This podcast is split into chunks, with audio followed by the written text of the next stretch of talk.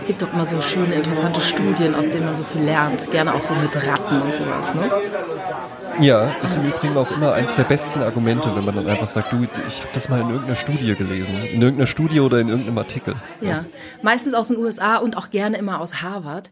Äh, genau, gerne, gerne Harvard. Ja. ja. Glaub ich Harvard. Hab, ich habe jetzt auch so eine Harvard-Studie. Da war der Dr. Kurt Richter oder Dr. Kurt Reichter. Der hat, Richter, in, ja. der hat in den 50er Jahren Ratten in ein Wasserbecken gesetzt, um zu gucken, wie lange die im Wasser bleiben können. Äh, und man wusste Aha. auch schon so im Schnitt, äh, nach 15 Minuten sterben die Ratten. Ne? Also diese, ja. diese Opfer war man bereit zu geben im Namen der Wissenschaft. Ne? Mm, so, und jetzt ja, haben die aber diesmal, sie wussten ja, nach 15 Minuten werden die schlapp und sterben. Und da haben sie mm. die Forscher gesagt, pass mal auf, wir holen die einfach nach zwölf Minuten raus. Dann haben die die nach zwölf Minuten rausgeholt, haben die abgetrocknet, haben die ein paar Minuten ausruhen lassen und haben sie für eine zweite Runde wieder in das Wasserbecken gesetzt. Was glaubst und du, vermutlich, André? Wie lange ja. haben sie ausgehalten? Ähm, ich sag, das geht dann wieder äh, 15 Minuten.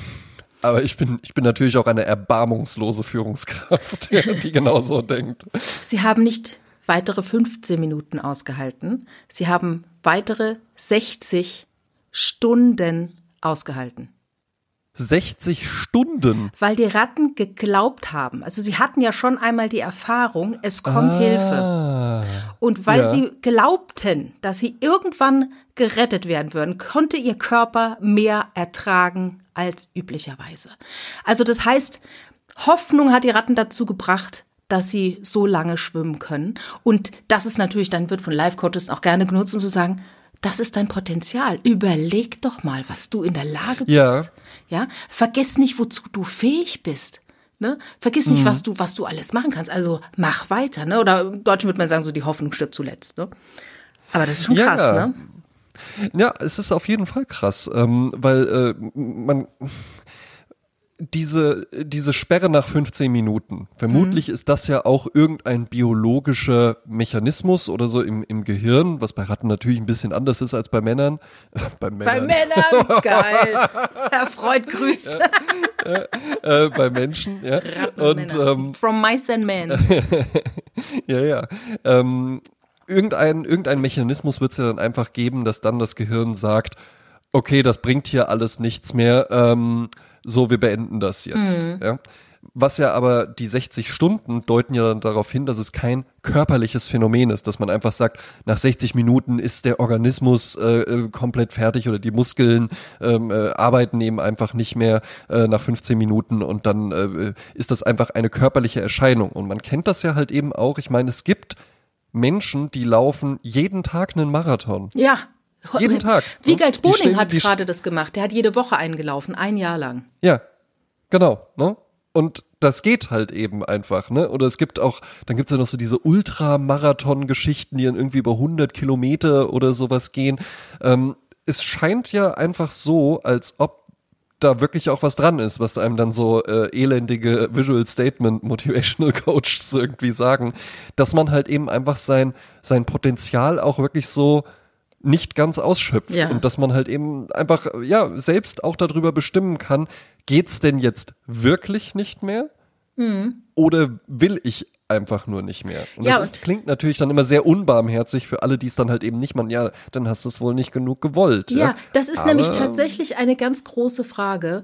Ähm, wenn man jetzt davon ausgeht, aufgrund dieses Experiments, dass man, dass die Willenskraft und die Hoffnung mhm. eine ganz große Stärke begeben, ne? also geistige Stärke mhm. sozusagen. Das bedeutet ja, man hat viel mehr im Griff, als man das so landläufig von sich selbst glaubt. Das bedeutet ja. also auch, wenn ich, ich nenne es jetzt mal Disziplin oder Selbstkontrolle, ne, wobei es ja hier Hoffnung war, das war ja ein Glaube mhm. sozusagen, der ihnen geholfen hat. Ähm, aber ich nenne es jetzt mal Selbstkontrolle, das bedeutet, dass du viel mehr kontrollieren kannst, dass du viel mehr in der Hand hast, als du es glaubst. Und dann ist ja. die Frage, wenn du zum Beispiel sagst, ich hätte gerne mehr Selbstkontrolle, dann frage dich, warum du nicht mehr Selbstkontrolle hast, weil du offensichtlich ja irgendetwas in deinem Alltag hast, was dir mehr wert ist als diese Selbstkontrolle. oder was Eben. dir einfacher fällt als diese Selbstkontrolle. Ne? Und das ist dann, bei mir habe ich mir das nur überlegt, äh, eher so, wirklich so, sich selbst etwas gönnen. Ne? Das, das steht ja dem Da- im was, dir Wege. dann, was dir dann mehr wert ist. Das ist mir dann offensichtlich mehr wert. Also diese äh, bekannte Instant Gratification, das ist ja sofort. Ne? Ich meine, so sind Ja. die Menschen auch gestrickt. Ich will es jetzt, ne? weil morgen kenne ich nicht, gestern ist vorbei und jetzt ist aber jetzt und jetzt will ich das. Ne? Aber Ja. das dann, ähm, das muss man dann sich überlegen. Immer etwas, was man gerne hätte, eine Fähigkeit, eine geistige Fähigkeit, die man gerne hätte, warum man die nicht hat. Irgendetwas Mhm. anderes steht ja dann auf der anderen Seite der Medaille. Und das scheint mir wohl einfacher zu, ne, lieber zu sein, wie auch immer, ne? Genau. Na, und es ist ja auch was dran, ne? Weil nun, nun ist es ja halt eben auch so, es gibt ja auch diese Art von Menschen, wo man so das Gefühl, boah, die haben immer alles unter Kontrolle und die äh, permanent und super Disziplin und sowas, ja. Ne, jetzt mache ich es mir natürlich halt eben auch einfach, weil äh, ich nicht so bin, äh, dass ich denen dann irgendwas unterstelle und sag, wer weiß aber, ob die jetzt irgendwie so ein interessanter Gesprächspartner auf einer Party oder so sind. Nee, ich weil sag dir vermutlich jetzt- sind die nicht da. Ja? Ich sag dir jetzt, wenn du jetzt andersrum es siehst, also die ziehen offensichtlich die Selbstkontrolle etwas anderem vor. Das heißt, was ist ihnen jetzt einfacher als das? Ja. Das heißt, ich, ich würde dann halt einfach sagen, dann, das sind dann vielleicht auch Sachen, die, die sie nicht wollen, stehen auf der anderen Seite dieser Selbstkontrolle. Das heißt, was passiert, wenn ich nicht jeden Tag einen Marathon laufe? Ist wohl Ja. irgendetwas, was mir stattdessen passiert, was ich nicht so gerne möchte. Ja, gut, es ist ja auch, ähm, häufig gibt es ja auch solche Geschichten ähm, bei Leuten, die, die das sind so jeden Tag einen Marathon laufen, ist ja wirklich ein Extrembeispiel. Und da entdeckt man ja dann auch häufig, dass das einfach extreme Charaktere sind, die dann in der Vergangenheit vielleicht auch äh, in anderen Punkten, ne, die haben dann vielleicht Extrem ganz, waren, ganz ja. exzessiv auch äh, immer Party gemacht oder äh, ganz, ganz viel äh, wechselnde Geschlechtspartner oder Drogen oder Alkohol oder sowas, Mhm. ja. Und für die das dann halt eben einfach auch eine Umkehr war. Jetzt ist es natürlich halt auch immer sehr preiswert, dann irgendwie zu sagen, ja, das ist aber ja jetzt dann einfach nur eine Ersatzdroge, jetzt machst du das da ja genauso. Ich würde jetzt einfach mal sagen, anstatt äh, äh, exzessiv Whisky zu trinken, ist es schon in der Regel einfach besser, wenn man exzessiv laufen geht. Ja. Ja, klar. Aber man extrem, das ist ja tatsächlich ein Credo ähm, äh, äh, meines Lebens, was sich wirklich auf alle Bereiche übertragen lässt. Extrem ist immer extrem scheiße. So, Genau, wir gilt, stehen äh, für das äh, gesunde Mittelmaß. Genau, wir sind, dieser Podcast hier steht für, steht für das gesunde Mittelmaß, auch mal was gönnen und dann aber halt eben auch mal wieder nicht. Weil die Sache ist ja auch die, sich mal was gönnen oder generell, das ist ja dann so eine, Instant Gratification ist ja ein, ein Glücksgefühl, was man dann eben auslöst. Ja? Und Glück, das hatten wir glaube ich auch äh, an anderer Stelle immer schon mal, es gibt ja auch äh, wa- wahnsinnig viel Literatur und, und der, der Weg zum Glück und sowas. Aber das Tolle am Glück ist ja eben einfach, dass es so ein flüchtiger, kurzer Zustand ist. Ja. Wenn das permanent anhalten würde, dann wäre das ja gar nicht so, sondern dann wäre das halt eben einfach der Normalzustand. Ja, ich würde es ja nicht unbedingt als Glück bezeichnen, sondern einfach so eine, äh, wie soll ich sagen? Also ich denke jetzt bei den, warum können Gleichnisse mit Ratten auf Menschen bezogen werden? Deshalb, weil wir Menschen ja Teil der Natur sind. Und genauso Ja. wie bei der Natur es Ebbe und Flut gibt und Sommer und Winter und sowas, so gibt es auch bei uns. Das heißt, wenn ich jeden Tag äh, ein ähm, Buffet Orgie mit Tanz und äh, Ja, äh, Erfrischungsgetränken äh, feiern würde, dann wird das ja auch schal. Ja? Eben, Und du also brauchst also auch die, die, die Ebbe, um die Flut dann feiern zu können und umgekehrt, ne? Es muss also Ja, gesunden natürlich, ne? Gleichgewicht stattfinden, ne? Eben, ne? Also diese, diese Episode äh, äh, erscheint ja auch im Rahmen des äh, Osterfestes. Ja? Als christlicher Podcast äh, wissen wir natürlich auch, wie da die Gepflogenheiten sind. Und da ist es ja eben auch so, ne? Karfreitag äh, eher mal ein bisschen low machen und alles, ja, und dann Ostersonntag, Ende der Fastenzeit, es darf geschlemmt werden, ja, es gibt das Lamm und so weiter. Ja? Und wir werden das zum Beispiel auch in diesem Haushalt hier so handhaben. Da gehen wir dann mal Chateaubriand essen. Chateaubriand ist ein ausgezeichnetes äh, Stück Rindfleisch, ähm, was wirklich köstlich schmeckt.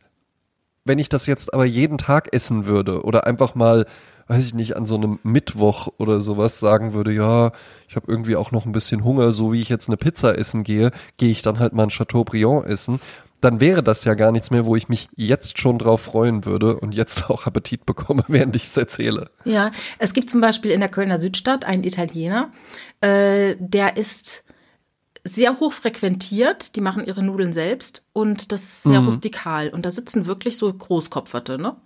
Also das ja. ist so, und meine Mutter war mal da und das Besteck ist auch nicht äh, aus einem Guss, Zu Recht. ne, sondern, nee, aber meine Mutter war, die sagte so, ah, interessant, und meinte so, ich glaube, die Leute lieben daran das Unfertige. Weil wenn du jeden ja. Tag äh, businessmäßig in den besten Restaurants äh, verkehrst, dann ist sowas rustikales Italienisches, wo halt äh, die Zuckertüchen ja, ja. dann, äh, an deinen Füßen rumfallen, äh, was Erfrischendes. Das ist dann quasi mal was anderes. Ne? Eben, es muss natürlich trotzdem eine exzellente Qualität dann haben, also mhm. es darf halt nicht scheiße schmecken, ja.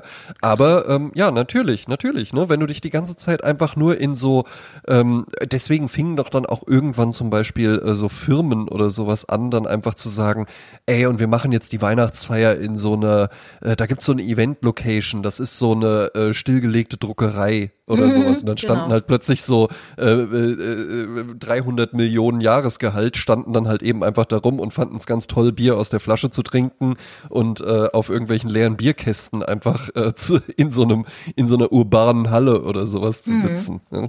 Was ich auch interessant finde, klar, so diese, diese Diskrepanz, wie zum Beispiel eine schicke Modenschau in einer alten Fabrikhalle und sowas. Mhm. Aber ähm, zum Beispiel auch hat man damals ja äh, als Werbeträger Influencer genutzt, weil man gesagt hat, man möchte ja. eben nicht mehr High-Class-Models da haben, die äh, genau. zurechtgeputzt sind und irgendwie 100.000 äh, Dollar am Tag kosten, sondern wir wollen mit authentischen Menschen arbeiten, die äh, in, in ihrem authentischen Alltag unsere authentischen genau. Produkte authentisch vermarkten. Und das hat natürlich jetzt eine Perversion, äh, äh, äh wie soll man, Eben. hat sich da entwickelt. genau, weil, weil, ja, ja, Sag's. Ah, okay, ja. Äh, weil, was ist passiert? Genau das, was ja halt eben auch mit dem Mannequin passiert ist, ja. Das war, es war ja jetzt nicht so, als ob man sagen könnte, Models in den 1920er Jahren, ähm, das lief da genauso ab wie in den 80er Jahren oder ein Fotoshooting 99 war ganz genauso organisiert wie ein Fotoshooting 1978 oder sowas. Das wurde ja auch alles immer größer, immer professioneller, immer mehr und genau das ist ja auch mit den Influencern passiert. Das waren ja am Anfang vermutlich wirklich einfach Leute, die haben sich halt eben da für Kosmetik oder sowas interessiert und dann haben die eben in die Kamera geredet und äh, haben halt eben erklärt, was sie jetzt toll finden an diesem äh, Lippenstift von MAC oder sowas, mhm. ja. Und dann wurden und dann sie halt entdeckt, ne? Von der genau, Mac-Firma, die gesagt hat, Mensch, du machst es so toll. Genau. Weißt du was? Wir haben ja was Neues, wir schicken dir das vor, bevor wir es den anderen schicken, ganz genau. bevor es auf den so, Markt kommt. Und, dann stell du es mal vor. Mhm. Eben, und natürlich funktioniert das enorm gut, weil eine Naomi Campbell, die kann ich vielleicht irgendwie bewundernd anschauen und sagen, ich wäre so gerne wie sie, aber tief im Herzen weiß ich, ich werde es vermutlich nicht sein. Und das war ja auch das Tolle an diesen Figuren. Du hattest das, glaube ich, mal mit Marlene Dietrich, dass bei der ja auch das Tolle war, dass man über deren Privatleben gar nichts wusste, sondern dass, mhm. es, dass es halt eben einfach so ein, so ein mentaler Sehnsuchtsort auch war, an dem man Star. sich halt eben hinträumen ein konnte. Ein weit entfernter genau, Stern ein am Star. Himmel. Ja. Eben, ganz genau. Und so war das ja auch mit diesen Supermodels, ähm, äh, war das ja halt eben auch. Die sollten ja auch unerreichbar und larger than life sein. Ja? Mhm wohingegen Bibi von Bibis Beauty Palace, da kann sich halt eben auch irgendeine Annika aus Bonn-Baden oder sowas denken, hm, also irgendwie. Die hätte ich, ich gerne als große Schwester, das, ne? Ja, oder das, ne, das könnte ja auch einfach ich sein. Mhm. Und dann hast du plötzlich ein Verhältnis geschaffen, was natürlich, da kann ich tausend äh, Naomi Campbell Werbekampagnen am Times Square irgendwie für machen. Was am allerbesten wirkt, ist, Mund-zu-Mund-Propaganda. Es mhm. gibt ganz, ganz viele äh, tolle Restaurants in Köln, aber nachdem wir in unserer hundertsten Folge, die man sich auch als Video auf YouTube angucken kann, Grüße an Benno Herz an dieser Stelle, ja, im, Cap im Capricorn I Iris waren, Aries. wird es vielleicht Aries, ja, wird es vielleicht den einen oder die andere geben, die sich denken, ey, lass uns da doch mal hingehen. Ja? Genau. Die meinten doch, äh, das, das, das wäre doch ganz gut. Und das ist zehnmal wirksamer, als wenn das tolle Lokal daneben irgendwie äh, Anzeigen im wie heißt das, äh, Blatt bei euch Express, ne? Ja. Oder so schaltet, ja? Ja, ja, genau. Weil Mund-zu-Mund-Propaganda eben einfach wirkt. Und Hm. das war ja auch das Geheimnis der Influencer. Dass man so das Gefühl hatte, ne? Das war ja auch eine ganz andere Ästhetik. So dieses Reden in die Kamera, als ob Ja. dir jemand gegenüber sitzt und wirklich dir das gerade erzählt. Ja, ja, klar, so kleine Tutorials. Ja, und jetzt ist ja so interessant, es ist gerade ein Interview erschienen mit dem ähm, einem Typen von Ogilvy, äh, einer Ja. der größten Werbeagenturen, und der, äh, der heißt äh, Titus oder Titus. Und der erzählte, Mhm. Titus. äh, also es ist folgendermaßen, in, äh, in England ist es so, dass da gerade ein Gesetzesentwurf durch die Instanzen geht und Mhm. da soll eben die, äh, es nennt sich äh, Digitally Altered Body Image Bill, ja, und die sollen Influencer Ah, ja. dazu verpflichten, dass sie bearbeitete Inhalte offenlegen. Also, dass sie sagen, pass mal auf, hier habe ich den Filter Just Baby drüber gelegt, damit du es nur weißt, ne? Weil viele machen Mhm. Ja. ja. ich meine, auf Insta, wenn du, wenn du äh, ein Insta Filmchen machst, dann siehst du ja immer, welcher Filter benutzt wird, aber die filmen Ja. es natürlich mit dem Filter und laden es dann aber separat hoch, sodass man den Filter nicht mehr Genau. sieht. Und dann ist Eben. halt die Annika aus Bonn-Baden total verzweifelt, weil sie eben denkt, die äh, nicht jetzt Bibi, aber irgendjemand anders hat eine fantastische Haut. Warum habe ich nicht so eine fantastische Haut, ja? Genau, Und ja. das sind halt systematische äh, psychische Gesundheitsschäden, die soziale Medien verursachen können, tatsächlich. Und darum Ja, ja. sagt Ogilvy, pass mal auf, wir wollen, dass das durch die Instanzen geht. Unsere Kunden feiern es. Wir sagen jetzt ab sofort, die Influencer, mit denen wir zusammenarbeiten, dürfen Mhm. nur noch an Kontrast und Helligkeit schrauben, aber keine Filter Ja. mehr benutzen. Das, die Zeiten sind jetzt vorbei. Jetzt haben wir zehn Jahre lang Ja. haben wir das hochgezogen ohne Ende. Und jetzt brauchen wir bestimmt wieder fünf bis zehn Jahre, um es wieder runterzuziehen. Aber das ist der bessere Weg so. Ja, was hältst du davon? Ich bin in einem Alter, da ficht mich sowas überhaupt nicht an. Ja, ich lasse Ja. mich davon nicht beeindrucken, merke aber dennoch, dass ich auch nicht zwingend so Frauke Ludewig-mäßig äh, mich mal ohne Filter äh, in nah filmen muss oder äh, fotografieren muss. Ja. Wobei ich sowieso, ich bin aus dem Alter raus, ständig Selfies von mir zu veröffentlichen, weil äh, who cares, ja. Ähm, aber ich kann mir schon vorstellen, Ich? wenn ich jetzt eine 14-jährige Tochter hätte, die halt ständig super tolle Gesichter sieht, dass sie sich Mhm. denkt, warum habe ich denn nicht so, und ich will auch so ein Po. Warum hat die denn so Ja, eine, eine ja, ne, so? Also das darf man nicht unterschätzen, was das mit jungen Menschen macht, die sowieso irritiert sind über den, die Veränderung Klar. ihres Körpers, ne? Also Eben. insofern, okay.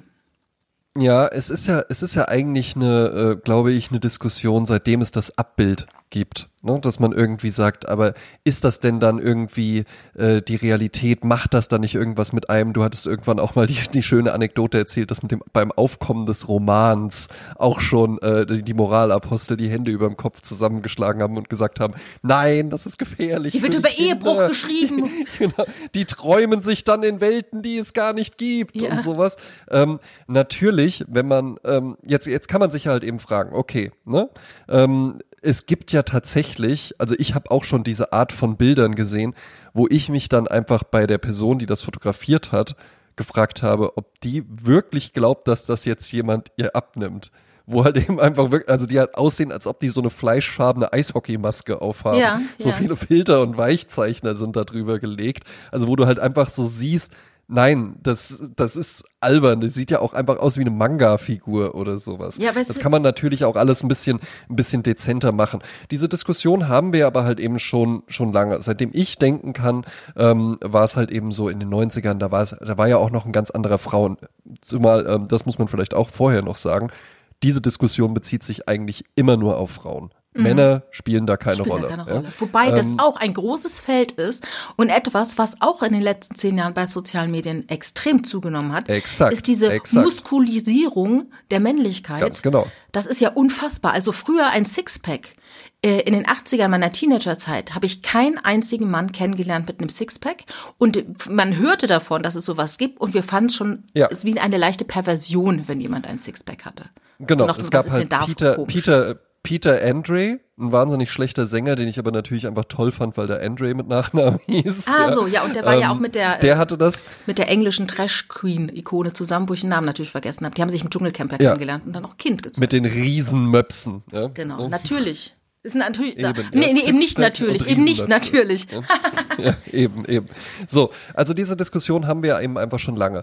Ähm, in den 90er Jahren gab es ja eben einfach ein anderes weibliches Schönheitsideal. Da war so dieser nordische Typ, möglichst lang, möglichst schlank. Da war es dann, oh, oh, oh, Magersucht. Ganz großes Thema. Ähm, was leben wir hier äh, äh, äh, jugendlichen äh, Mädchen vor? Ähm, äh, die wollen dann alle auch so aussehen und das geht halt eben nur mit Hungern. Ja? Mhm. Mittlerweile haben wir einen ganz anderen Frauentypus, ähm, der eigentlich so mit J-Lo anfing, dann über Shakira weiterging und mit äh, äh, Damen wie Kim Kardashian dann halt eben wirklich ins Absurde abgekippt ist. Weil der, der, das, der Schönheitstypus Kim Kardashian, ja, die nehme ich jetzt einfach nur mal als Role Model, ja. der ist auf natürlichem Wege nicht mehr zu erreichen. Ja, ne? Man kann sich ja auch Bilder von, man kann sich ja auch Bilder von der angucken, als die irgendwie noch sehr, sehr jung war da war jetzt, sagen wir mal so, die Grundsubstanz war schon auch da, ne? dass die jetzt irgendwie auch äh, äh, ganz hübsch war.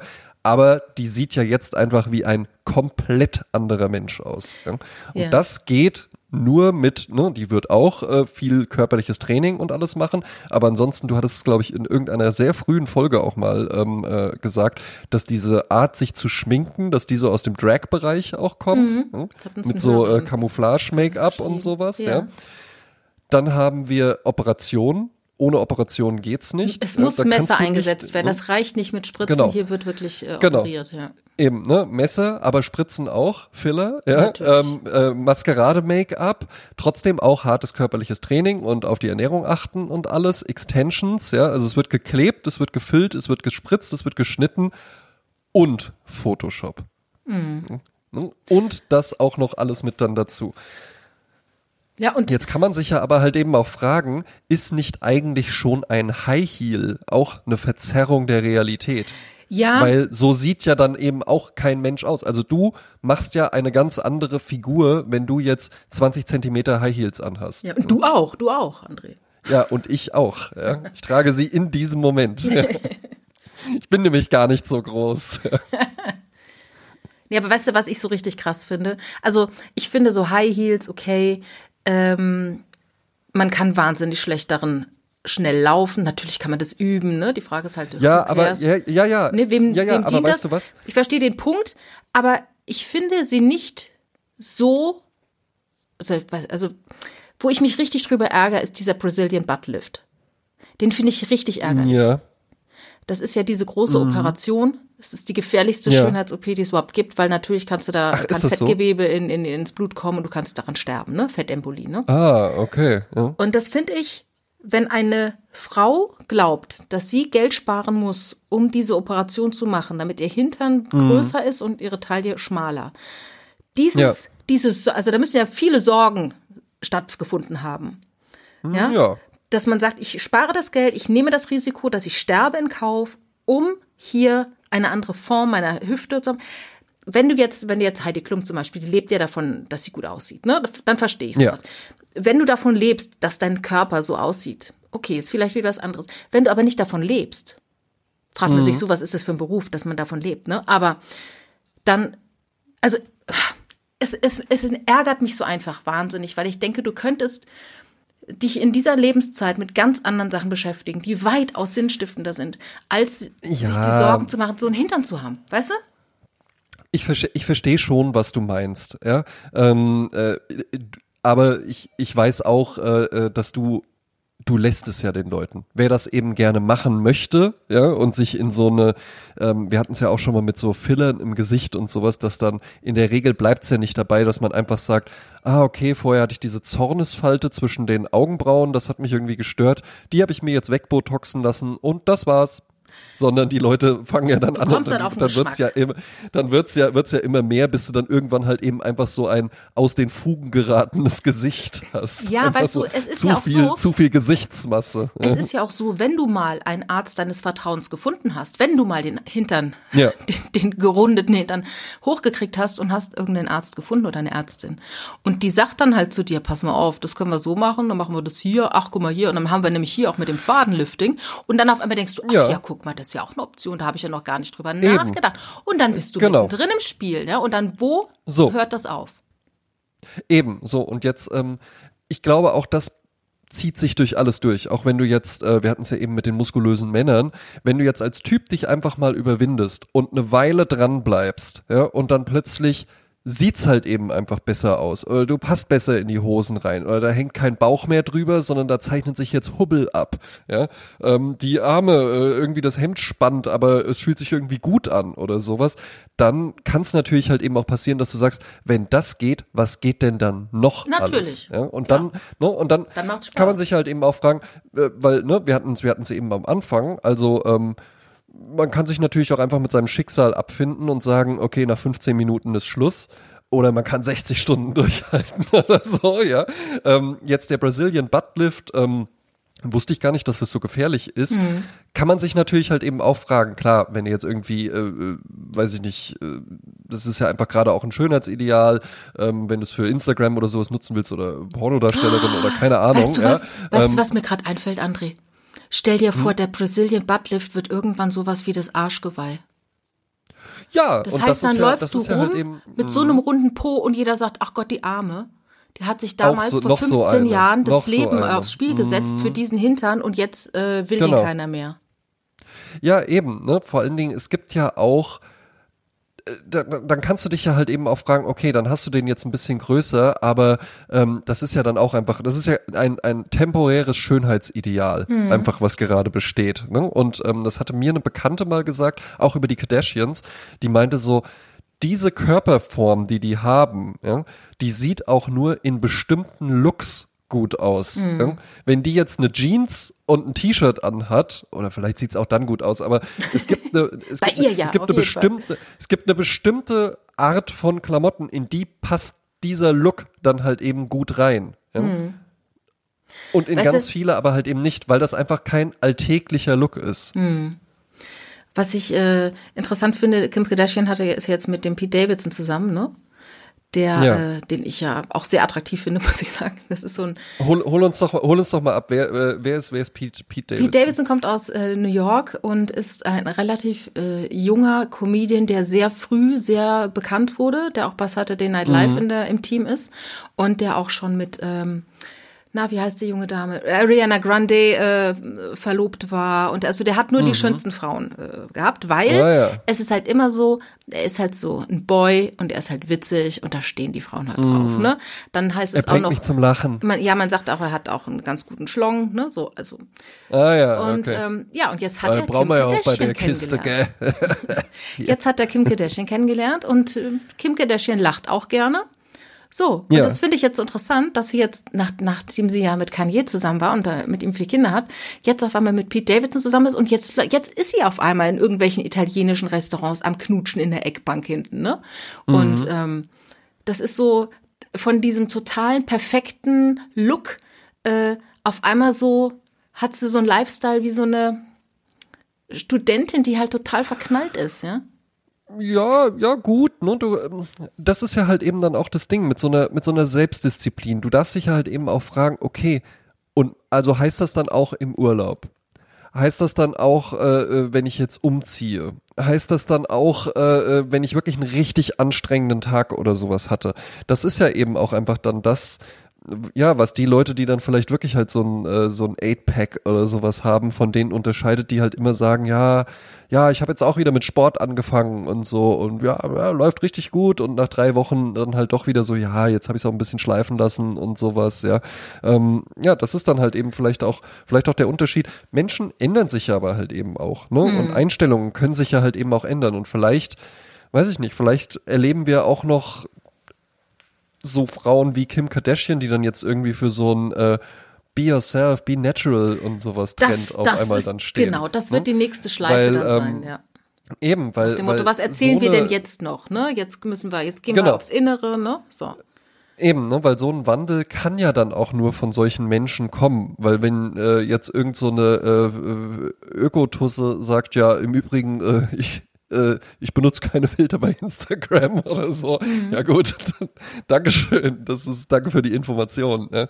Ähm, das heißt, das wäre ja bei ihr dann eher spannend, auch wenn wenn wenn wenn sie das dann nicht machen würde. Aber dieses, ich ich bin da immer bin da immer zwiegespalten, weil ich ne, gut, du hast jetzt eben schon so dieses Beispiel gebracht, eine 14-jährige Tochter oder sowas. Hm. Mir fällt's natürlich tatsächlich äh, mit meiner Sozialisierung und, und, und mit meinem Background und so auch, auch schwer, mir vorzustellen, dass sich das jemand anguckt und das alles für real hält. Ja, überleg doch mal, und ich habe doch ne? selbst von mir erzählt, dass noch, als ich ja. 1920 war, mich die Krönung Leitfrau maximal getriggert hat ohne dass ich ja. das Wort früher dafür kannte, weil die mich ja. so unter Druck gesetzt hat, nach dem Motto, guck mal, ne, die schafft alles, die hat einen geilen Job, die hat einen geilen Typen, die hat einen geilen Freundeskreis, die liefert ab, ne, und äh, trägt Eben. dabei Krönung Leid. Und ich dachte immer so, mein Gott. Exakt, auch abends. Ne? Ja. Eben dann gerade. Weil da muss die nämlich noch, da muss die nämlich noch Wäsche machen, oder so. ja, und dann noch trainieren. Ja, ähm. eben. Ne? Ja, und ich, ich, ich verstehe das schon irgendwo. Auf der anderen Seite, ähm, im, im Filmbereich, ich höre ja ganz viele Filmpodcasts auch, und äh, da äh, merke ich in den letzten Jahren immer mehr auch so eine Debatte so, ja, das ist ja überhaupt nicht realistisch. Ne? Gerade so bei so Science-Fiction-Sachen ja. oder sowas. Ja, ja, gut, da jetzt nicht. Aber äh, weiß ich nicht, wenn die jetzt irgendwie mit einer Rakete ins Weltall fliegen oder sowas. Mhm. Ja, das ist überhaupt nicht realistisch. Da würde man gar nichts hören. Das ist doch und, der Illusionsvertrag, den so. wir eingehen. Ne? Genau, wo ich mir eben auch denke, ja, ich will doch jetzt auch keine Realist. Dann konnte ich auch eine Doku gucken ja, ja, oder so. Stimmt, ja, und auch das ist eine, auch das ist eine Inszenierung. Inszenierung ja. Und und irgendwo frage ich mich dann halt eben so, naja, hm, ich weiß es halt eben nicht. Also warum, warum konsumieren Menschen überhaupt solche Inhalte? Weil man halt eben einfach irgendwie nicht den Alltag sehen möchte, weil der Alltag halt eben einfach langweilig ist. Ja, das ist ja auch, wenn Leute sich denken, oh Gott, wenn jemand mein Tagebuch findet oder sowas. Nein, dein Tagebuch ist überhaupt nicht spannend. Das ist überhaupt nicht interessant. Ja. ja weil da halt vermutlich einfach nur langweiliger Alltag drin stehen. Ja. Mhm. Und deswegen schauen wir dann irgendwie so, äh, äh, Stolz und Vorurteil oder sowas, weil wir uns sagen, ach, ist das toll und ist das eine schöne Welt oder so, ja. Und, und könnte es doch, könnte doch bei mir genauso sein, so ein Sehnsuchtsort auch zu ich, haben. Ich erinnere mich an einen schönen Comic von, äh, der stand mal in Mad, diese fantastische Zeitschrift. Ähm, ja. Es, du siehst eine alte Dame, die vorm Fernseher sitzt und äh, etwas aus der Dose isst. Und im Fernsehen mhm. siehst du wo eine sagt, Hilfe, Hilfe, Milord, Sie haben mir wieder die, Sie haben mir die, meine Lieblingsdiamanten geklaut. Und dann sitzt die alte Frau halt vor dem Fernseher und isst halt aus der Dose Whiskas. Kann ja. aber total bonden mit der Millionärin, die jetzt ja, ja. ist, dass ihre ja, Juwelen eben. Genau. Eben, auch mal dahin, dahin entfliehen. Und natürlich ist es, wenn es dann wirklich problematisch wird und, und, und man dann irgendwie äh, da in Depressionen oder sowas verfällt, ähm, dann, dann ist das natürlich halt nichts. Der Unterschied ist ja halt eben auch tatsächlich, wenn ich einen Film im Fernsehen gucke, dann weiß ich ja, und auch deine imaginäre 14-jährige Tochter weiß ja, okay, das ist jetzt ein Film. Mhm. Ne? Ähm, mit den Influencern ist ja halt eben einfach das Ding, dass die einem ja vorgaukeln, hallo, ich wohne hier nebenan bei genau, dir. Und das ist, ja das genau ist aber mein Leben. Ja. Und dein Leben ist gar nicht so, du siehst auch gar nicht so aus. Hm, weiß ich nicht. Dann solltest du vielleicht den Rabattcode, den ich jetzt am Ende der Story sage, mal nutzen. Ne? Genau. Hast du schon mal sowas gemacht bei Insta, was mit Code gekauft? Nein. Mhm. Äh, tatsächlich habe ich, äh, bin ich da gar nicht, gar nicht anfällig für. Ich gehöre aber tatsächlich zu den Menschen, die keinerlei Adblogger benutzen. Ja, klar, damit du dich weiterbilden kannst. Eben, eben, mhm. damit ich, damit ich das halt eben wirklich einfach mitbekomme. Mhm. Ja. ja, ich habe mir mal von Evelyn Bodecki einen Lippenstift gekauft online und den habe ich mhm. bis heute nicht bekommen. Ach was? Ja, guck mal, ne? Wer ist Evelyn Bodecki? Das ist eine junge Frau, die bekannt wurde, weil sie, ich glaube, beim Bachelor mitgemacht hat. Und dann beim Bachelor in Paradise, hat sich dann verliebt in einen Typen, das ging dann ganz ungut zu Ende und dann wurden beide aber ganz perfide von RTL ins Dschungelcamp eingeladen. Und weil sie so oh. halt, sie ist halt so richtig äh, klassische Marilyn Monroe, so das dumme oh. Blondchen, aber ja. ganz niedlich. Und äh, dann hat sie halt wirklich eine Karriere gestartet bei RTL. Ja, ist doch schön. Ja, ne? absolut. Und das ist ja, das ist ja irgendwie halt eben auch was Interessantes. Ähm, und das ist ja, äh, ja, das ist ja dann halt eben auch immer so ein Ding, so, ja, äh, die können alle überhaupt nichts und sowas und, und war, die sind halt einfach nur berühmt, weil sie berühmt sind oder so. Naja, ich weiß nicht. Du, die, die dienen so auch stimmt, alle, die ne? haben alle eine Aufgabe. Eben. Und ne? wenn es nur die Ganz ist, genau, dass du ne? dich über die erheben kannst, dann haben sie auch schon eine Aufgabe, genau. die andere erkannt Eben. haben, aber du selbst nicht. Ja. Ganz genau. Ne? Mhm. Und das, äh, da, da ist auch viel Strategie, viel Kalkulation und sowas dann auch da, dahin und ganz viel Disziplin vor allen Dingen. Mhm. Weil diese ganzen Leute, als du von denen mitbekommen hast, da haben die das schon ein paar Jahre lang so gemacht. Ja, ja, ne? ja, Äh, hier Bibis Beauty Palace, die war ja auch mal eine Zeit lang so ein Hassobjekt, ja. Ja, die hat aber halt eben einfach wirklich vier Jahre lang irgendwie vor der Webcam gesessen und einfach gesagt, ja, ich interessiere mich halt dafür und ich mache das jetzt. Und auch wenn mich in der Schule alle auslachen und dann irgendwann wird halt vielleicht auch so ein Business draus. Gibt auch äh, zig Babys, von denen haben wir noch nie gehört, weil die haben halt eben einfach damit aufgehört oder die haben es dann, haben sich dann nicht verbessert oder sind immer auf so einem Hobbystand oder sowas geblieben. Ja? Und dann, dann wird das halt eben nichts. Genauso wie es auch ganz viele Podcasts gibt, die mit uns angefangen haben und von denen man nichts mehr hört. Gibt's ja, auch, ja, ja.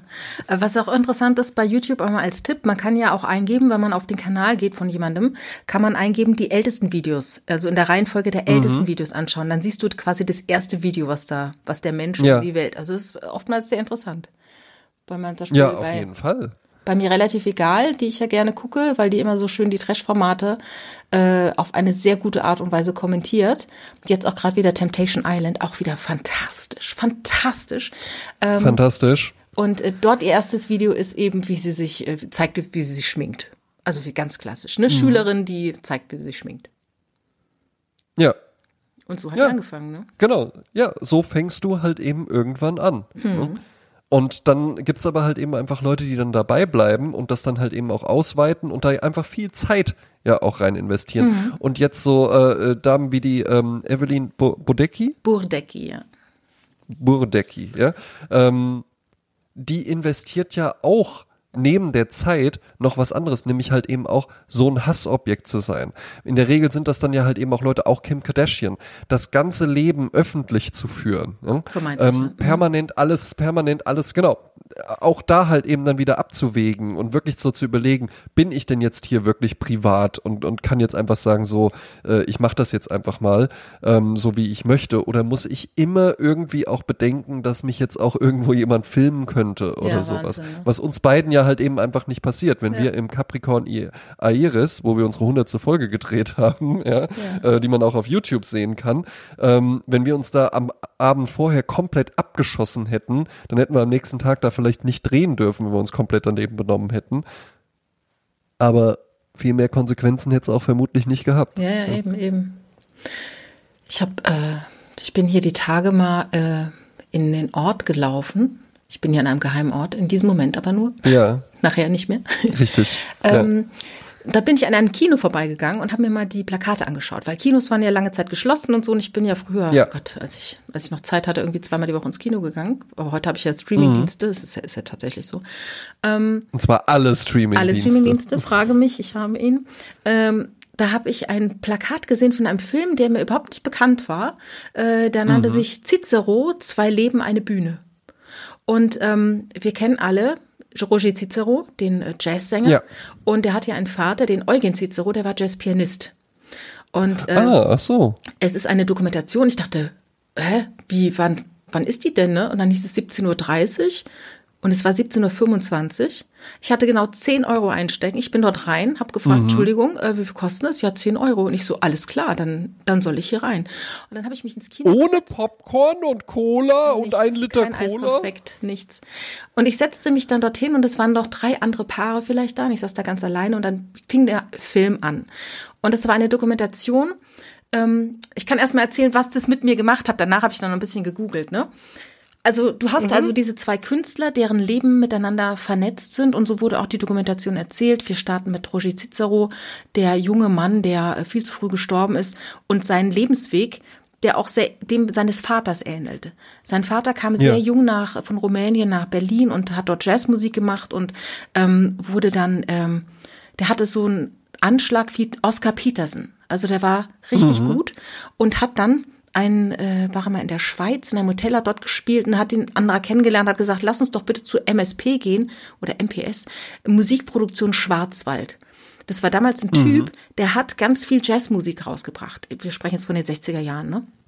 Ja. Und dann sind die dorthin, haben gesagt, wir machen drei Stücke, du zahlst uns für jedes Stück 60 Mark und wenn es dir nicht gefällt, dann war's das und ansonsten kannst du uns vielleicht unter Vertrag nehmen, ne? Also den Drummer und den mhm. Eugen Cicero. Und dann haben ja. die dann vom 10 Uhr morgens gespielt bis 2 Uhr nachts und haben 21 oh, Stücke Wahnsinn. eingespielt. Und daraufhin bekam Eugen Cicero einen Vertrag mit diesem äh, MPS für 40.000 Mark für die nächsten fünf Jahre. Und es war quasi wie ein Millionenvertrag. Ne?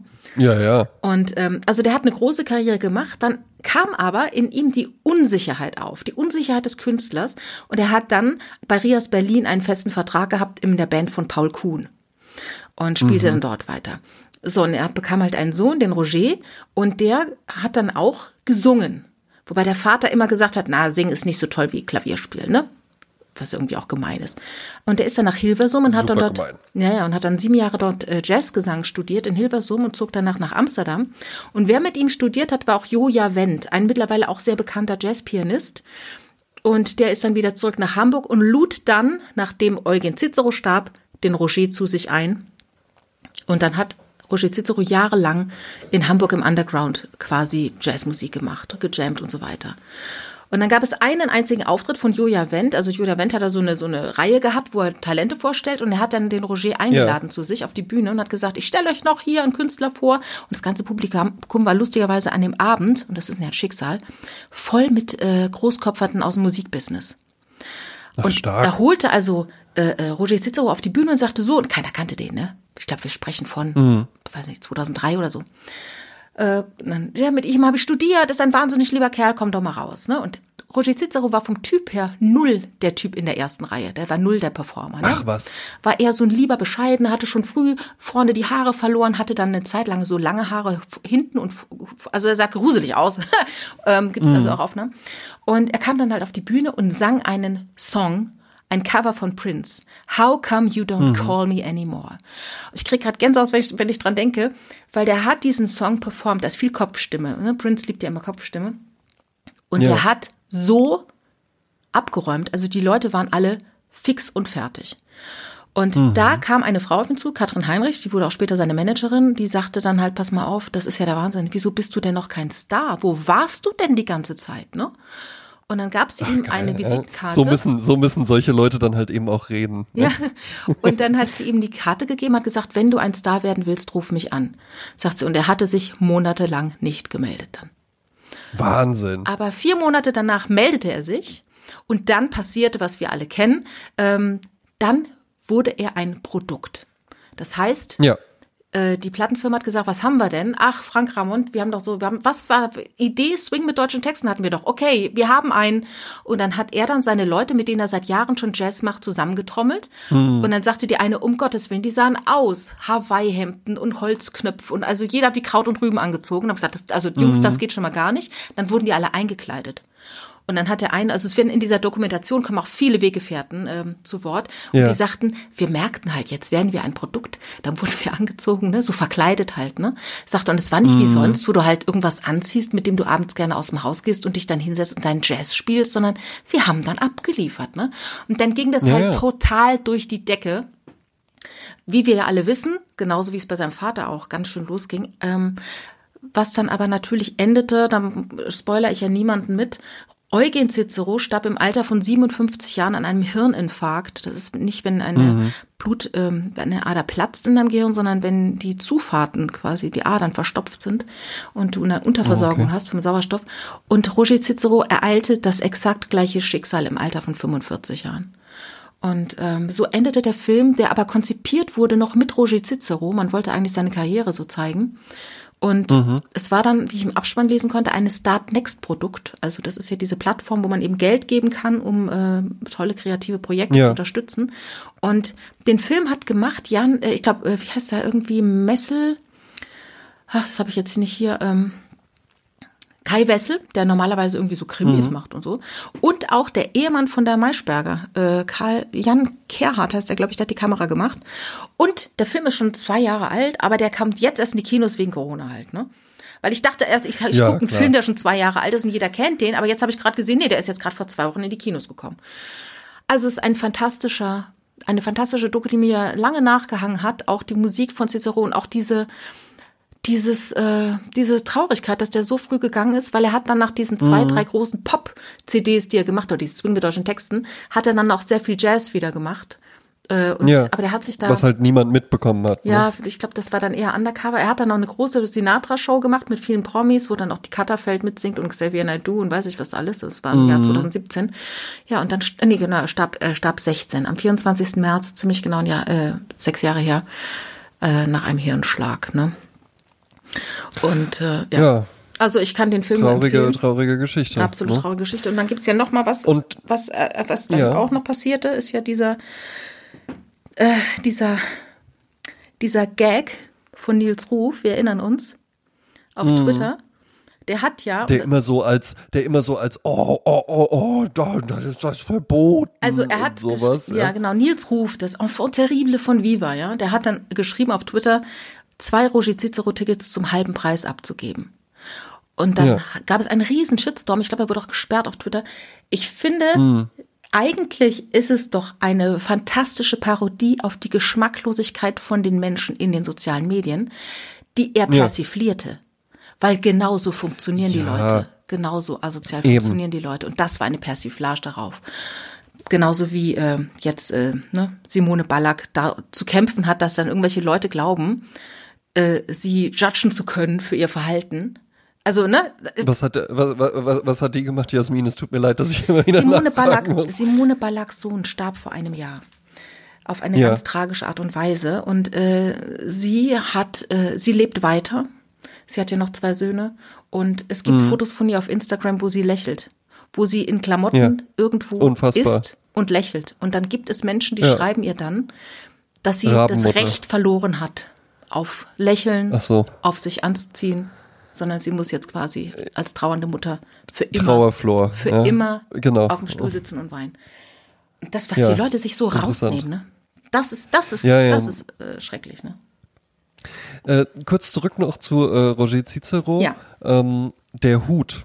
Ja. War das eine eigene Idee? Nein. Weil das war ja, also Das war ähm, keine ne, ich bin ja eigene selbst, Idee. Ich bin ja, ich bin ja selbst auch Hutträger, ja, Ja. und hier beim Hut Mühlenbeck in Wiesbaden, wo ich äh, pflege, meine Hüte zu kaufen, ähm, da hängt dann auch einmal im Jahr immer mal so ein Poster mit den Hutträgern des Jahres, ja, und das, äh, da ist dann glaube ich, irgendwie Roger Cicero so sechs Jahre in Folge oder so. Ja. Das hat er diesen, hat er diesen Preis von der, von der Hutinnung oder so bekommen. Also tatsächlich war es ja so, wie ich sagte, als er in Hilversum studiert hat, hatte er langes Haar, also Mhm. mehr als schulterlang und aber oben schon richtig Licht. Ja. Also so wie, wie Musiker, Schlecht- wie Musiker halt Kombi, manchmal ja. gerne aussehen. Weißt du, so nach dem Motto, ist Ja. doch egal, ja, Hauptsache ich sing gut. Und dann ähm, hat er sich dann irgendwann abrasiert und hatte halt vorne halt auch keine Haare mehr. Und eigentlich, äh, du bist einer der wenigen Hutträger, die ich kenne, die einen Hut tragen, obwohl sie dichtes, dichtes Fell haben. Dichtes, wunderschönes Dichtes, Haar glänzendes haben. Fell, genau. Und ähm, ich dachte immer, der zieht es halt an, damit wir nicht merken, genau wie Mark Forster, damit wir nicht merken, dass der gar keine Haare mehr am Kopf hat, ne? Oder Udo Lindenberg, Ja, ja. ne? Aber de facto, dem war das eigentlich immer herzlich egal, ob man das sieht oder nicht. Äh, aber die haben ihm dann halt da im Zuge dieser äh, dieses Over, wie sagt man, Overmaking oder sowas, Makeover, haben sie halt äh, Mhm. Makeover, allen so ja. diese Emil und die Detektive Look verpasst, ne? Mhm, Und er bekam halt als Crooner, kam, bekam er halt das Hütchen. So war das. Ja, gut, ne? Ist, ist dann natürlich halt eben auch, ein, macht dann halt eben einen Look, ne? Ist ja. Ja. bei mir tatsächlich auch so. Also du hast mich ja, hast mich ja auch manchmal schon, wenn ich wenn es nicht bemerkt habe, fotografiert. Das war ja, Und, das muss äh, ich, das muss ich ja nochmal betonen. Ne? Also ich glaube, vielleicht wissen unsere Zuhörer überhaupt nicht, äh, dass, dass, dass du damit nicht kokettierst, sondern es war ta tatsächlich so. Ich habe dich am Kölner Hauptbahnhof abgeholt und stand vorne am Haupteingang Ja. und wartete, dass du kommst. Ne? Hab also alle drei Türen die ganze Zeit gescannt, gescannt, gescannt und irgendwann dachte ich so, Moment, das kann doch, der müsste doch schon längst da sein. Und dann geht mein Blick nach links zu diesem etwas Ja. stiefmütterlichen Ausgang und da steht ein Mann in einem Trenchcoat mit einem Hut an und blickt auf, Ja. sein, auf sein iPhone. Also du hast den Blick gesenkt und du stehst Ja, ja, da ja, ja. wie aus der Zeit gefallen. Und es war ja die Zeit, als wir Babylon Berlin geguckt haben. Und es war halt so Mhm. lustig. Ich habe dich dann fotografiert. Ich habe es, glaube ich, auch noch schwarz-weiß gemacht. Ja, ja. Weil das, das macht natürlich dann nochmal mehr so ein Ja. Look. Aber es ist halt, es ist natürlich dann halt eben, es fällt, also ich bin mir darüber ja auch bewusst. Ne? Ja. Äh, Das ist jetzt nichts, wo ich sage, ich will das unbedingt, mir gefällt das ja halt eben einfach so der Look. Ja. Aber ich bin mir schon auch darüber bewusst, dass die meisten Leute um mich drum herum halt irgendwie so äh, so Trainingsjacken oder sowas tragen. Ja, ja Hoodies ne? mit und, Base, und das dann. Genau, Hoodies mit, mit, mit, mit Zahlen und Buchstabenkombinationen Ja. drauf. Ähm, da bin ich, bin ich mir schon bewusst drüber. Ich habe das Bild aber auch meiner Freundin gezeigt und die hat auch genau das gleiche gesagt, wie äh, was du jetzt meintest. Ja, das sieht halt einfach aus, als ob man mich da so reingefotoshoppt Ja, ja, wie aus der Zeit hätte gefallen, oder ja. So. Ja. Schon lustig. Ja, ja. Und also insbesondere Hüte machen natürlich halt eben einen Look. Ne? Indiana Jones zum Beispiel wäre ja auch. Stimmt, stimmt. Stell dir mal vor, der hätte nicht den Hut. Das wäre nicht diese ikonische Figur. Ja? Ja. Und Hüte sind tatsächlich, ich habe mal so ein, ähm, äh, der Moritz von Moritz von Uslar, der Ja. macht doch, glaube ich, auch immer so, so diese äh, äh, im Zeitmagazin so 99 Fragen oder Ja. noch mehr oder sowas, ja. Und ähm, da hatte, äh, hatte der mal Christian Ulmen interviewt. Ja? Mhm. Und äh, zwischen den Fragen kommen mir dann auch immer mal nochmal so äh, Situationsbeschreibungen von Moritz von Uslar, ähm, wie gerade die Interviewsituation ist. Äh, er lacht, bestellt sich noch einen Cappuccino, ähm, äh, äh, äh, sagt, er müsse jetzt mal kurz telefonieren, kommt dann nach zwei Minuten zurück an den Tisch, entschuldigt sich aufwendig und dann geht das Interview weiter. Und da sagte Christian Ulm dann auch was, werde ich nie vergessen. Ne? Meinte er so, ja, ähm, weil das, das Schauspiel von Christian Ulm oder die Kunst von Christian Ulm ist ja tatsächlich immer so dieses Figurenspielen. Ich habe so das Gefühl, in den letzten Jahren spielt er zunehmend einfach nur noch sich selbst, aber insbesondere so ähm, mein neuer bester Freund Ja, oder sowas. ja, das ja. war ja so äh, so eine Grimme-Preis-Geschichte auch von ihm, wo er eben immer in verschiedene Rollen dann einfach reingeschlüpft ist und äh, dann für, glaube ich, eine Woche lang einfach den neuen besten Freund von jemandem gespielt hat und das waren immer sehr, sehr unangenehme äh, Charaktere. Ja. Und ähm, da sagte er dann eben auch, wurde er dann gefragt, ja, ähm, äh, wie er das denn macht, dann immer in diese ganzen unterschiedlichen Rollen reinzuschlüpfen. Ja, das Interview ist schon ein bisschen älter. Ähm, und da meinte er eben auch so, ja, es hilft halt eben auch einfach, sich optisch ein bisschen zu verändern, ähm, äh, um sich einfach auch so von sich selbst so ein bisschen zu entfremden. Und da reicht's in der Regel auch einfach schon, wenn man einfach nur eine Brille aufsetzt äh, oder einen Hut anzieht. Und dann ging das Interview so weiter und das Interview endet dann damit, dass Christian Ulm dann eben äh, sich für das Interview bedankt, zur Garderobe geht, seinen Mantel anzieht, seinen Hut aufsetzt und hinausgeht in die Welt. Wo man sich dann eben auch fragen kann, geht denn da jetzt der echte Christian Ulm Ja. raus in die Welt oder eben nicht? Und natürlich ist das halt eben, da ist, da ist schon was dran, weil gerade Hüte und Brillen verdecken ja eben dann eben auch sehr, sehr viel. Äh, ich hatte sogar tatsächlich mal eine Bühnennummer über das, was du eben gesagt hast, nämlich dass viele ja immer denken, wenn man einen Hut oder eine Mütze oder sowas auf hat, dass dann da unten drunter eine Glatze ist. Ja? Und äh, da, da, das macht ja dann halt eben auch ein Spiel. Also man ist ja dann auch einfach jemand anders. Allein nur schon, weil bei allen Leuten, die einen nicht kennen, das dann auch im Raum stehen könnte, dass ich jetzt vielleicht einfach so so, ein, so eine Mönchstonsur habe und Ja, sonst genau. nicht, aber sehr buschiges Haar. Was ja dann wirklich sehr witzig aussehen würde. Ja? Hm. Also insofern ist da eben schon was dran. Ja? Ich habe jetzt mal gerade nachgeschaut äh, nach berühmten Hutträgern. Äh, haben wir zum Beispiel Ja. Josef Beuys. Mhm. Ich gehe da auch davon aus, da ist auch nicht unten drunter viel los. Dann Udo Lindenberg natürlich. Das ist ja, Ja. ich glaube, es gibt keine Fotos mehr von ihm ohne, ohne Hut. Nee, Ne? ja, so ganz alte halt eben einfach nur, Ja. aber jetzt äh, ansonsten nicht mehr. Das fand ich auch immer so albern bei Karl Lagerfeld. Ähm, in jeder schlechten Talkshow, wo der mal zu Gast war, wurde dann irgendwann immer, äh, ja, und ziehen Sie doch mal äh, die, die Sonnenbrille ab und die Handschuhe aus und sowas. Und hat er auch so gesagt, so, ja, also, ne, äh, ich bin halt einfach ein bisschen kurzsichtig und äh, wenn man dann halt eben die Leute anguckt, dann sieht man halt äh, immer so ein bisschen bedürftig aus. Das möchte ich halt eben nicht. Und ja, für mich ist das halt eben auch einfach so ein modisches Ding und, und man kann sich damit so ein bisschen, bisschen äh, abschotten und sowas. Aber was die Leute dann immer haben, was die vermuten, was dann da unter dem, unter der Oberfläche oder sowas ist. Ja, aber ich da denke- sieht man es auch wieder. Bei Ogilvy dürfte der Karl Lagerfeld jetzt die Sonnenbrille nicht mehr anziehen, weil das ja ein Filter ist. Ja, aber ich denke, oftmals ist es auch ein sich verstecken. Ne? Also man Ja, versteckt sich natürlich. hinter Brille. Auch Udo Lindenberg, der hat ja auch mal eine Brille an. Und wenn er dann die Brille mal abzieht und dich anschaut, dann geht dir das durch Mark und Bein, weil dann hat er seine, deine Seele gesehen. Ne? Aber Eben, äh, ne? zum Beispiel Mark Forster, den man ja nur kennt mit Brille, Bart und äh, Cappy. Genau. Wenn der das auszieht ja, und sich rasiert und läuft durch Berlin, erkennt ihn kein Mensch. Erkennt den kein Mensch. Ja. Du brauchst diesen, diesen typischen Spielplatz, der Papa vom Look. Ja, ist so das ja Signature-Look, ja. Ne? Genau. Genau, der Papa vom Philipp, ja? Mhm. Papa vom Fips. Hm? Mhm. Bauch, Beine, Brille, nee, nicht Bauch, Beine, Po. Heißt es? Bauch, Brille, Bart, ne? So. Ja, Ist auch so ein, so ein Look. eben. Ne? Mhm. Und ja, also ich find's, ich find's ganz gut. Ähm, könnte, mit der Brille könnte ich mir tatsächlich auch vorstellen. Mhm. Ja. Sage ich jetzt schon mal, ja, wird so mein, wird so mein Alterswerk. Ähm, denn ich, ich hatte dir hier die Woche ja auch ein, ein Bild geschickt äh, von mir. Ähm, denn es gibt ja ein neues, ein neues Accessoire, was, was, ja. was ich meiner Garderobe hinzugefügt habe. Und zwar den Paisley gemusterten weinroten Seidenschal, ja. den ich jetzt auch gerne trage. Und du, du schriebst mir nur, du schriebst mir nur, oh, ich weiß nicht, ob es ein positives oder ein erstauntes war. Oh, dann, dann war das? Ich, oh. ja, und dann, ich schrieb dir dann ja nur so zurück, so, ja, äh, so meine exzentrische Ader versuche ich nur in homöopathischen Dosen rauszulassen. ja. Aber dann, es gibt's ja auch, nach Tagesform kannst du den ja auch unterschiedlich dann falten oder wie nennt man den, umschlagen, ne? So gibt's ja auch verschiedene. Ja, ja, ja, ja, ja, ja, natürlich. Also ich hatte den jetzt schon äh, äh, zum Anzug, einfach nur wirklich so, so leger, äh, gar nicht umgebunden, sondern nur so, so umhängen. Ja. Ich hatte den jetzt aber auch schon und da dachte ich dann auch so, ah, ist das nicht ein bisschen, ist das nicht ein bisschen zu krass?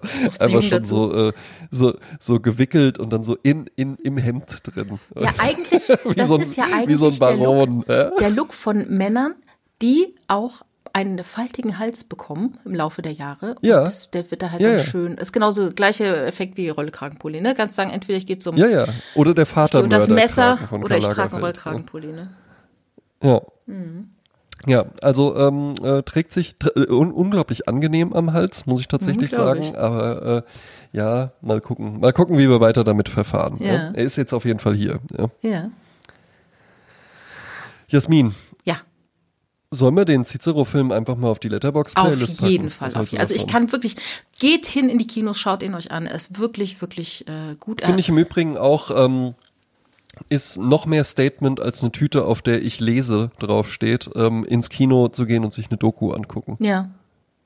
Ja, ja. einfach auch um das Kino. Ich meine, wie gesagt, ich habe alle Streaming-Dienste, äh, weil ich auch, ich bin auch niemand oder ich bin jemand, ich möchte gerne der Film Welt das zurückgeben. Ne? Ich meine, das kann man natürlich sagen, ist es jetzt ein faires Modell mit dem Streamen. Ne? Aber ich finde es immer noch fairer, als mir das irgendwo auf irgendwelchen komischen illegalen Seiten äh, anzuschauen. Ja. Sondern ich zahle halt dafür und ich mache das ganz legal und das mache ich einfach, um dieses ganze System am Leben zu erhalten. Du, du vor allen Dingen finde ich, du zahlst ja, also wenn du ins Kino gehst, dann zahlst du für den einen Film, den du dir anguckst. Du zahlst ja auch für zig Filme, die du dir nicht anguckst. Natürlich, das stimmt. Ne? Ja. Und die aber trotzdem auf dieser Plattform dann auch stattfinden können und die ansonsten eben keinen Kinostart gehabt hätten und die du dir dann auch nicht da angeguckt hättest, mhm. hätten sie gar nichts bekommen. Mhm, also was wollt ihr? Ja? Stimmt. Cicero-Film packe ich auf die Letterbox-Liste. So, wir haben auch noch eine Playlist auf Spotify. Und zwar genau. zwei Playlists. Genau. Ich habe aber heute nur einen Song dabei, sag Ach ich ja, mal. okay. Ähm, ich kann dir mal sagen, welchen ich auf die Goldstandardliste mache. Das kann man sich vielleicht schon denken. Das ist von Roger Cicero, genau dieses Lied How Come You Don't Call Me Anymore, das er auch live aufgenommen hat in der Soul Lounge. Das ist auch wieder eine Institution der Hamburger Musikszene, von denen es viel zu wenig gibt, nämlich ein Laden, wo du immer wieder hingehen kannst, sagte der eine Musiker, ähm, wo du immer wieder andere Jazzmusiker triffst und dann setzt man sich hin, macht Musik für den einen Abend und man lernt sich mhm. kennen, man netzwerkt und so weiter. Und das war ein Typ, der das die Soul Lounge macht. Den gibt es auch immer noch, der stand auch vor der Kamera, saß auch vor der Kamera, hat davon erzählt. Und im Rahmen dessen hat Roger Cicero dieses Lied How Come You Don't Call Me Anymore gesungen, was er dort häufig gemacht hat. Das war quasi sein Signature-Song damals. Darum konnte er den auch so gut mm. performen vor diesen Musikbusiness-Leuten. Darum, äh, also der Song, mit dem alles begann. Den mache ich auf die Liste.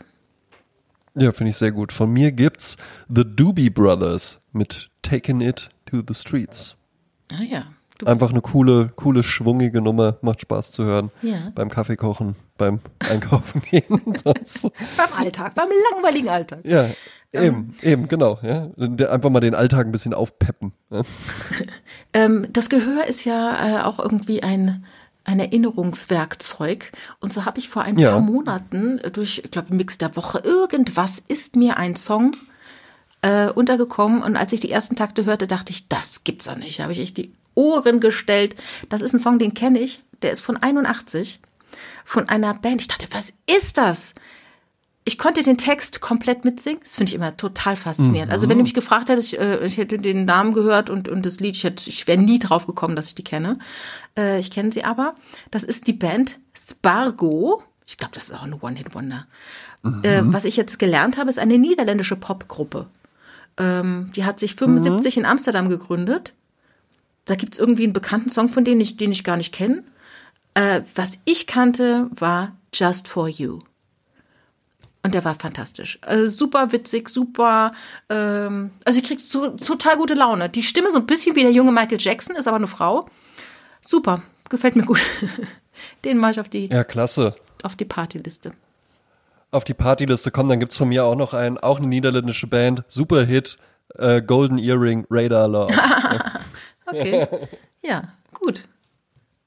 Ja, haben wir es doch. Haben wir doch noch beide äh, äh, Listen befüllt und sogar die Letterbox-Playlist. Sehr schön. Ähm, Watchlist auch noch befüllt. Jasmin, was bestellen wir? No? Was darf sein?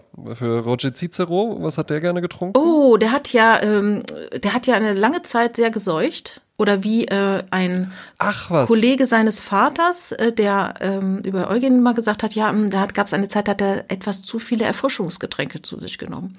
Also Roger ja, Cicero ein paar hat zu viele Zeit, Hopfenkaltschalen. Ja, ähm, Roger Cicero hat eine Zeit nach dem Tod seines Vaters, bis er sich so ein bisschen berappelt hat, die Nächte in den Nightclubs, bei Angie's zum Beispiel in Hamburg, da wurde wohl sehr viel, äh, sehr viele Substanzen zu sich genommen in aller ja. Form und Farbe, bis er dann halt aufgehört hat zu rauchen und zu trinken und sonst äh, Erfrischungsgetränke Erfrischungsgetränke zu sich zu nehmen. Das heißt, äh, sagen wir mal, was ich jetzt auch gerade mache. Ich trinke gerade stilles Wasser. Mm, aber weil ich ja nur so ein junger, flippiger Typ und so ein Exzentriker bin, nehme ich eins mit Medium-Spritz. Feinperlig. Feinperlig. Na, das ist dann nochmal. Das mache ich dann ab 40. Also. Haben Sie auch feinperlig? Ja, wunderbar. Dann gehabt euch lieb. Thank you.